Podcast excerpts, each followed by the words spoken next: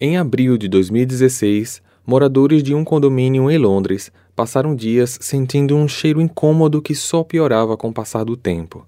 Apenas no sexto dia, quando a polícia foi chamada, um crime bizarro foi descoberto dentro de um dos apartamentos. Ao atender a porta, o morador estava nitidamente sob efeito de drogas, usando apenas uma cueca, óculos escuros do modelo aviador, e antes mesmo que algo fosse perguntado, ele deu uma risada e convidou a polícia para entrar. O caso de hoje vai falar sobre o cruel encontro do Grinder de Gordon Sample e Stefano Brizzi. Olá, misteriosos! Eu sou Fábio Carvalho e esse é o projeto Arquivo Mistério, um podcast que eu tento ao máximo produzir ele de um jeito que faça você se envolver na narrativa. E para isso, eu conto com a participação de diversas pessoas, principalmente na simulação das vozes dos personagens. Siga a gente na plataforma de streaming em que você está nos escutando agora para receber notificação sempre que um novo episódio for lançado. Para ver as fotos do caso de hoje, basta seguir a gente no Instagram, arroba Arquivo Mistério. Recados dados, vamos para o caso de hoje.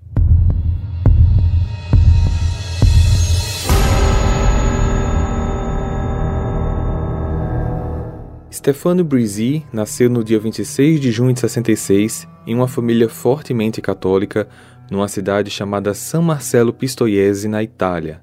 Ele sempre soube que era gay, mas o fato da família seguir doutrinas religiosas ao extremo fazia com que essa situação acabasse o aterrorizando. Mesmo assim, ele seguiu a vida, se formou em TI e conseguiu um bom emprego como programador. Em 2012, aos 46 anos, ele foi aceito numa aplicação de emprego em Londres para ser desenvolvedor de web em um dos maiores bancos da Inglaterra. A proposta salarial era de 70 mil libras por ano, algo em torno de 450 mil reais. Essa também foi a primeira chance que ele teve de sair da região familiar e, quem sabe de alguma maneira, ser mais feliz sendo ele mesmo. Só que, infelizmente, Stefano acabou iniciando uma vida sem controle, na qual ele estava agora se descobrindo livre e não conseguiu impor limites.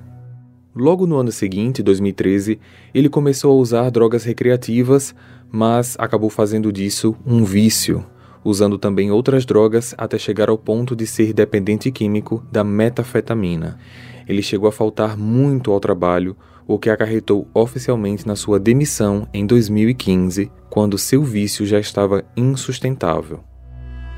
Após a demissão, Stefano passava a maior parte dos seus dias em casa, usando drogas, assistindo séries de TV como Breaking Bad, uma das que ele era declaradamente fã, e constantemente marcava encontros sexuais através do aplicativo Grindr, um aplicativo voltado para o público gay. Os encontros em casal logo passaram para encontros em grupos. Ele constantemente organizava festas grupais em seu apartamento e, obviamente, elas eram regadas de muito álcool e drogas. No dia 4 de abril de 2016, após algumas reclamações de moradores, o zelador do prédio começou a notar um cheiro estranho vindo do apartamento do Stefano. Quando o morador do apartamento de cima dele, chamado Steve Harris, estava passando pelo corredor do Stefano e cruzou com o zelador. Esse zelador o indagou sobre tal situação. Steve, você tá sentindo esse cheiro? Não? Que cheiro? Tem um cheiro estranho vindo desse apartamento. Eu não tô sentindo. Chega aqui mais perto. Nessa hora, os dois chegaram mais próximos da porta do apartamento e levantaram a portinha de abertura para correspondências. Puta merda. O que é isso? Não sei, mas os moradores estão reclamando. Vieram falar comigo hoje. Você já tocou a campainha? Ainda não, porque, cara, eu acho que esse cheiro é de cadáver. Eu vou chamar. Stefano abriu a porta, nitidamente sob efeito de drogas. Pois não? Cara, tá tudo bem aí? Tem um cheiro estranho vindo do seu apartamento.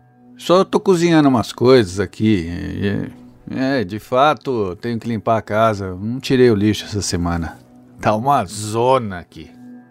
Steve e o zelador então viram a situação em que Stefano estava, acreditaram no que ele disse e deixaram por isso mesmo. Nos dias seguintes, o cheiro só piorava. Pelas palavras do vizinho, aquilo era insuportável. Na manhã do dia 7, um deles ligou para a polícia. Duas policiais então chegaram ao local e assim que pisaram no corredor, elas também sentiram aquele cheiro forte.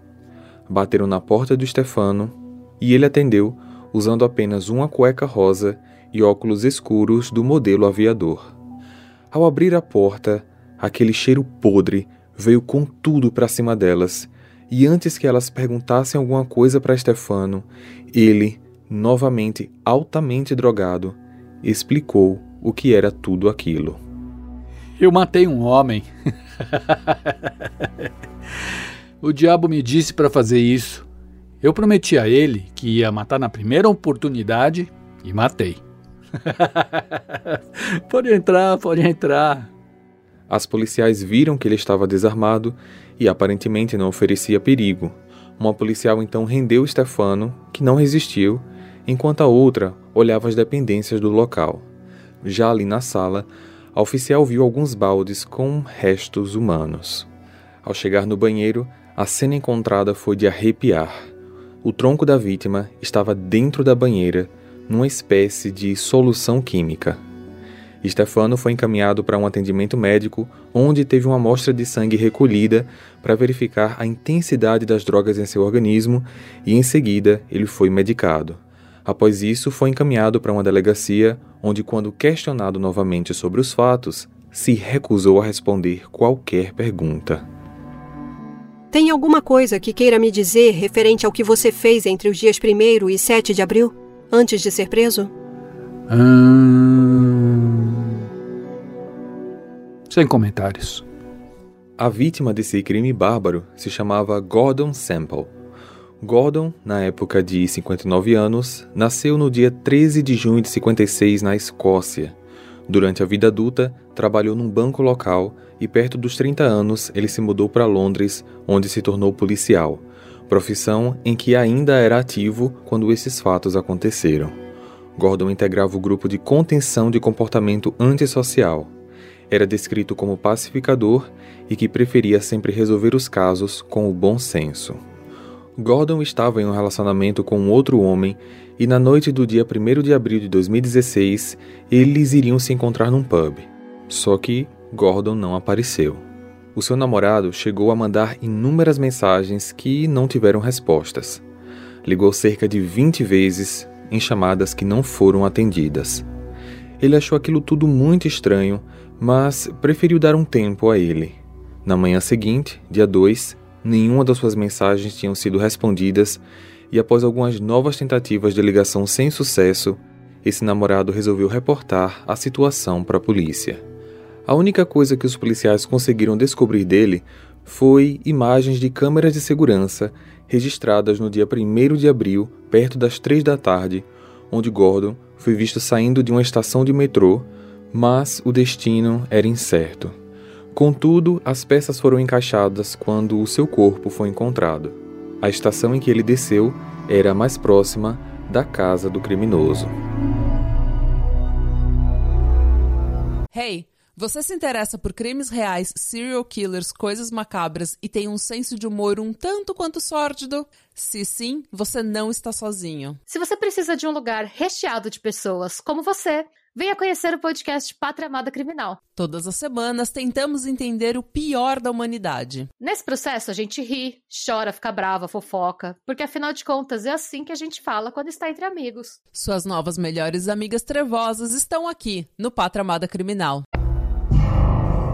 O julgamento de Stefano começou no dia 18 de outubro daquele mesmo ano, 2016, e ele estava agora com 50 anos. Devido à repercussão do caso causada pela tamanha crueldade, todas as audiências foram realizadas sem acesso da imprensa para evitar interferência da opinião pública, até porque a vítima era um policial.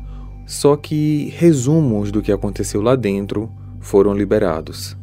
Já na primeira audiência, Stefano estava completamente diferente. Ele chorava muito, soluçava, respirava fundo, se mostrava nervoso um mix de diversas reações, o que parecia ser de alguém que, após estar sem o uso das drogas, caiu em si e parecia agora ter noção do que tinha feito. Em sua defesa, Stefano alegou que os dois estavam tendo sexo consensual com atos masoquistas, algo que era de interesse dos dois. Dentre os materiais utilizados estavam uma coleira e uma guia de cachorro. Ele acabou enforcando Gordon sem perceber devido ao alto nível de drogas em seu corpo. Até aqui, o que ele estava dizendo fazia sentido por dois fatores importantes. Primeiro, não era novidade que ele era viciado, e segundo, que realmente existia na lista das evidências uma coleira e uma guia, e o DNA de ambos tinha sido identificado em todos os itens. Pode ter sido um acidente, como também pode não ter sido, e esse era o objetivo da promotoria: tentar provar que aquilo não foi um acidente, trazendo informações que puderam montar o cenário daqueles seis dias entre o crime e a prisão do Stefano, como também algumas informações de alguns dias anteriores. As investigações averiguaram que o acusado estava bastante irritado por um fora que ele recebeu de um outro homem com quem ele estava conversando há algum tempo pelo mesmo aplicativo. Na tarde do dia 1 de abril, Stefano e Gordon estavam online e marcaram um encontro. Gordon foi até o apartamento dele perto das três da tarde, conforme foi comprovado pelas imagens das câmeras de segurança do metrô. Sabe-se também que Stefano continuou online naquela tarde, provavelmente enquanto ambos tinham relações, porque foi confirmado que ele continuou convidando outros homens, quando na ocasião um respondeu confirmando que iria. Às sete da noite, esse homem chegou ao local e Stefano abriu a porta, mas negou a entrada dele, dizendo que a festa já tinha acabado. Essas eram informações verídicas, passadas com base no depoimento desse próprio homem que teve a entrada recusada. A promotoria alegava que o crime que Stefano cometeu foi uma consequência de diversos fatores. Ele estava chateado pelo fora que recebeu, Estava frustrado pela vida na qual ele nunca pôde ser quem realmente era e atualmente desempregado por causa do seu vício em drogas. Stefano também não fazia a menor ideia que Gordon era um policial e muito menos que ele estava num relacionamento. Para ele, aquele homem era mais um ser solitário, igual a ele, que se morresse poderia passar meses para que alguém sentisse a sua falta. Lembrando, pessoal, Estamos aqui falando da versão da promotoria.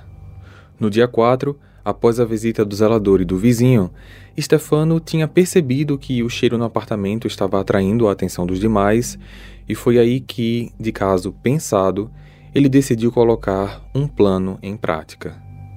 A promotoria mostrou gravações de Stefano no dia 4, numa loja de utensílios, comprando diversos itens, incluindo baldes, luvas de borracha, produtos de limpeza espátulas, serras e alicates. Só que os produtos de limpeza comprados não eram fortes, eles não eram de alta concentração, até porque eram diluídos para uso doméstico. Então, claro, não tiveram grandes efeitos no seu objetivo. De acordo com a defesa, tudo foi um acidente. Só que, para a promotoria, o ato dele tentar esconder o corpo foi minuciosamente pensado, pois ele tentou reproduzir algumas ações que ele viu assistindo à série de TV Breaking Bad, uma série que fala sobre produção e venda de drogas, além de demonstrar diversos crimes paralelos, como por exemplo, o uso de produtos químicos para dissolver matéria orgânica. Então, ao invés de pedir ajuda após o ato acidental, ele preferiu agir exatamente a mesma situação de um caso que eu já contei aqui no canal, onde Christopher Garnier disse que acidentalmente tirou a vida de Catherine Campbell, mas ao invés de pedir ajuda, ele preferiu sumir com ela. E olha uma outra coincidência: a Catherine também era uma policial, assim como Gordon do episódio de hoje. O link desse caso está aqui no card, como também na descrição. Nos exames de sangue do Stefano logo após a sua prisão, foi identificado que realmente ele estava sob altos níveis de metafetamina, o que indicava um consumo por vários dias consecutivos. A defesa continuava tentando responsabilizar a condição mental do réu devido aos efeitos das drogas, acrescentando que isso fez com que ele escutasse vozes que foram interpretadas por ele como do Satanás. Apesar de, dentre várias evidências coletadas no apartamento, sendo uma delas uma cópia digital da Bíblia satânica encontrada no computador dele, nas imagens das câmeras da loja de utensílios, ele não parecia aterrorizado com a situação.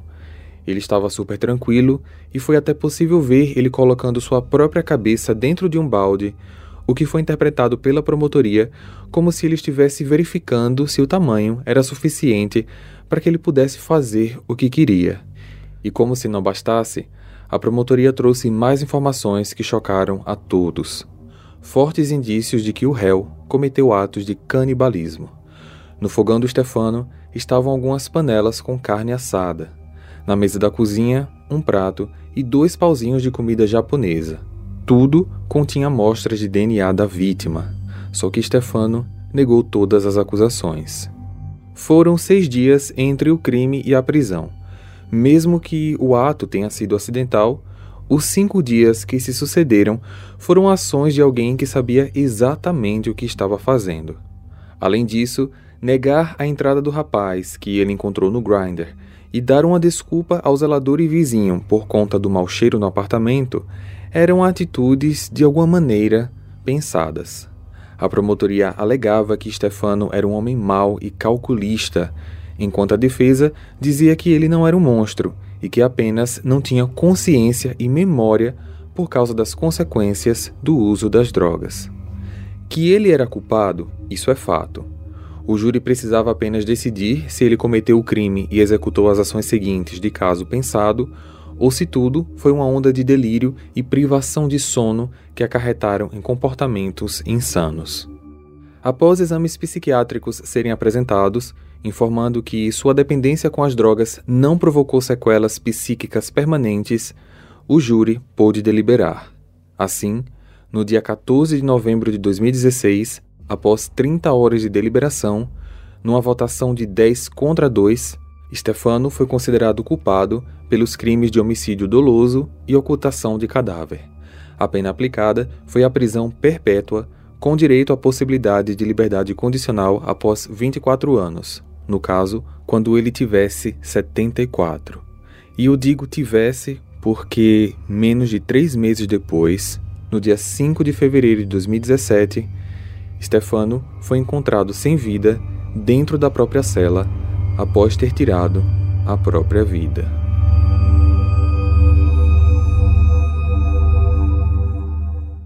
Hey, você se interessa por crimes reais, serial killers, coisas macabras e tem um senso de humor um tanto quanto sórdido? Se sim, você não está sozinho. Se você precisa de um lugar recheado de pessoas como você, venha conhecer o podcast Pátria Amada Criminal. Todas as semanas tentamos entender o pior da humanidade. Nesse processo a gente ri, chora, fica brava, fofoca, porque afinal de contas é assim que a gente fala quando está entre amigos. Suas novas melhores amigas trevosas estão aqui no Pátria Amada Criminal.